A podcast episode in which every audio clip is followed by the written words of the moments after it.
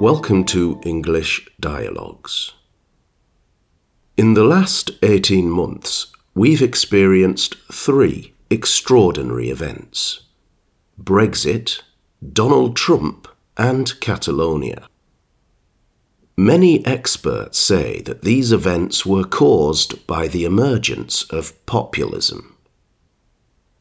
But those same experts can't agree what populism is exactly. In today's dialogue, Rokeby and Jack explore the phenomenon of populism and arrive at a concrete definition. Remember, the transcription of this audio, the vocabulary list, and conversation questions are free. Visit our website, vocatic.com.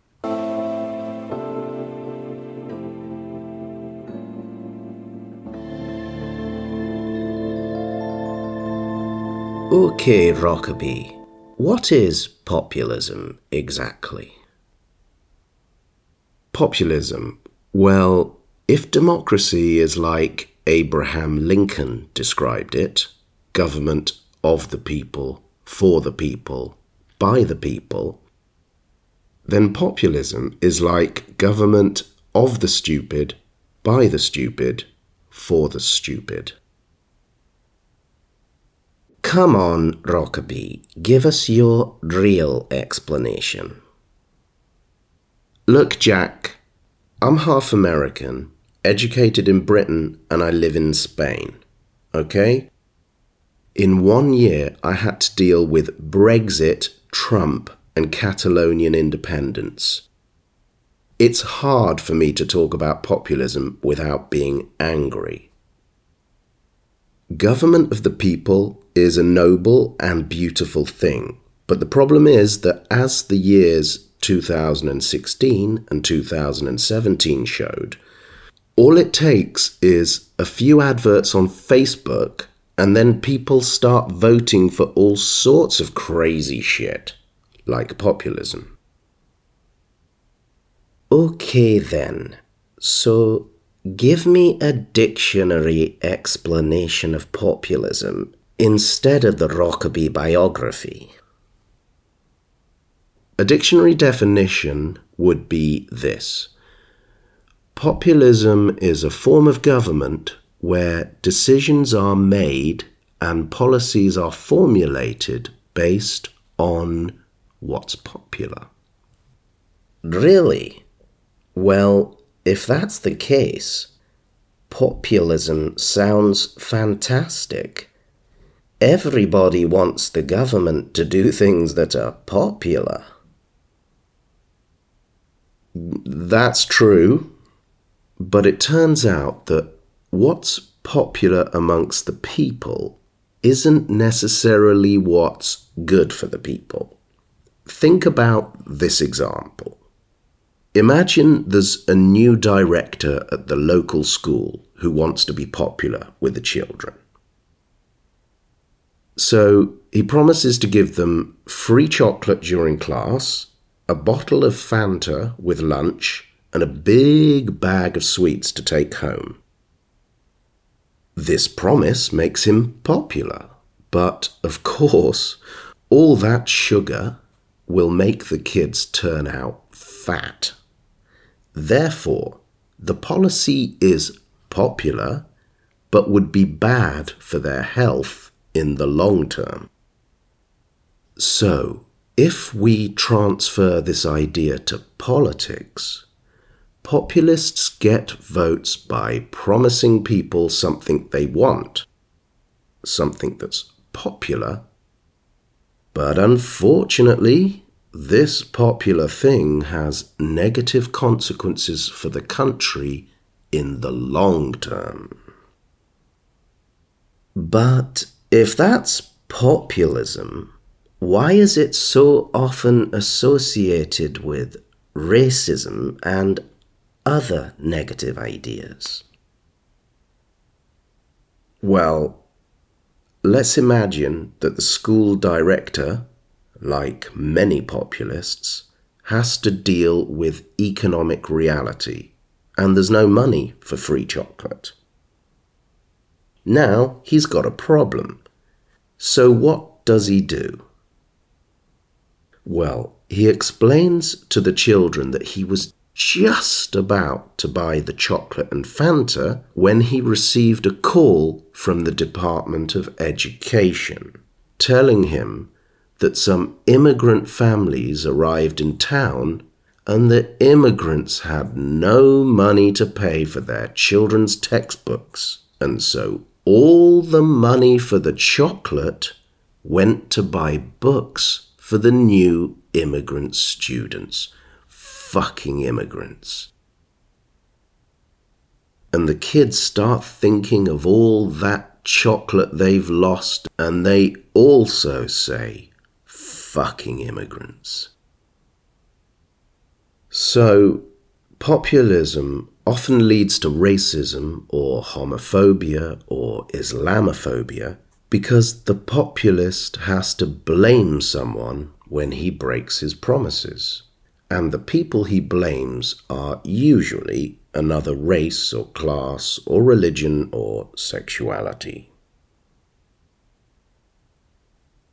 Your logic is impeccable, but while giving free chocolate is clearly popular, I can't see what's popular about criticizing immigrants. Well, in the first example, the populist was promising something material, more chocolate. But in the second, he gives the people something emotional, someone to blame. Humans need to understand why they don't have jobs, why they're depressed, why they're poor, etc. And the populist gives them an answer the fucking immigrants, or the gays, or elites, or foreign governments, etc.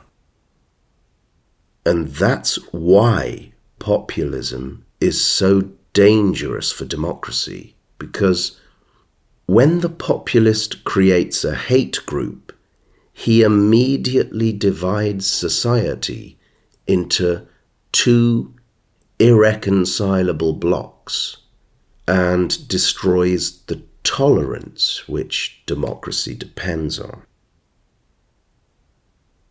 But that's not the only problem. Not surprisingly, this division affects the economy. But in order to maintain his power base, the populist has to continue with the hate and use economic corruption to direct resources, jobs, and privileges to his supporters. This corruption causes even deeper economic problems, and then the populace starts to lose his majority support in the country that's when he turns to oppression instead of populism. Venezuela is a classic example. It started out with a series of populist policies, giving stuff to poor people, but eventually divided the country, destroyed the economy, and when there were no more populist solutions, the government turned into a dictatorship.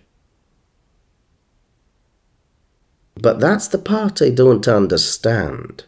If a populace likes to do things that are popular, how can he tolerate being a dictator, a person who's so clearly unpopular?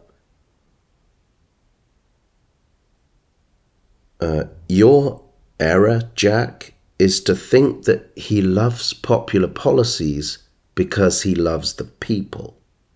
No. The populist loves power and is so desperate for power that he doesn't think of principles or ideology when he makes policies.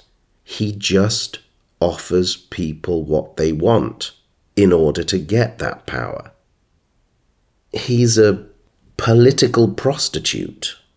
So, what made him a populist in the first place is that he'll do anything to gain power. meaning that when populism doesn't work anymore, he turns to a different method oppression. So, if the job of a government is to make decisions for the good of the country, populism is a cancer of the decision making process because the motive for all decisions is not the good of the country, but to gain and maintain power. Yes, exactly. And the problem is that the disease spreads and makes the entire political system dysfunctional. For example, because experts can easily show how bad his policies are, the populist starts attacking experts and educated people, accusing them of a conspiracy against the people, which creates another division. Then he starts a war against the media because they also expose him. Finally, when that doesn't work, the populist launches a program of distractions and controversies to make sure that people stop talking about policy and start talking about the distractions. Trump, for example, knows that the moment he insults someone, that he will dominate the news. I mean, seriously, Jack, at every level of society and government, populism causes dysfunction. So, if populism is the disease, what's the cure? Because it seems to be spreading around the world. Well, Democracies become infected because the minds of their voters become infected. Let's not forget it was a democratic referendum which gave Hitler absolute power in 1934. The only way to avoid these infections is to have an excellent education system which transmits positive values love, peace, tolerance, and the rational thinking that makes them resistant to propaganda and manipulation. Final question. Considering that populism is so dangerous, do you still believe in democracy, Rokeby?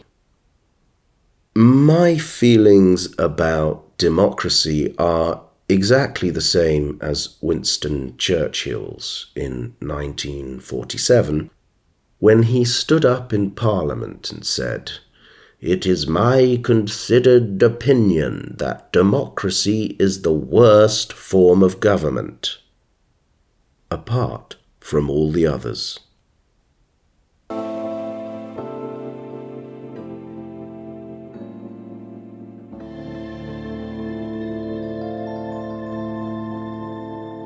Hello, my name's Rokeby Lynch. It's time to do the listening questions. You can see the correct answer on the transcription. Question number one What is my personal connection with populism? What is my personal connection with populism? Number two. What excuse does the school director use when he can't give the chocolate he promised the children? Number three. Why are controversies and insults important to a populist? Number four. What is the best defense against populism? Number five. What was Winston Churchill trying to say? And say it in your own words. What was Winston Churchill trying to say?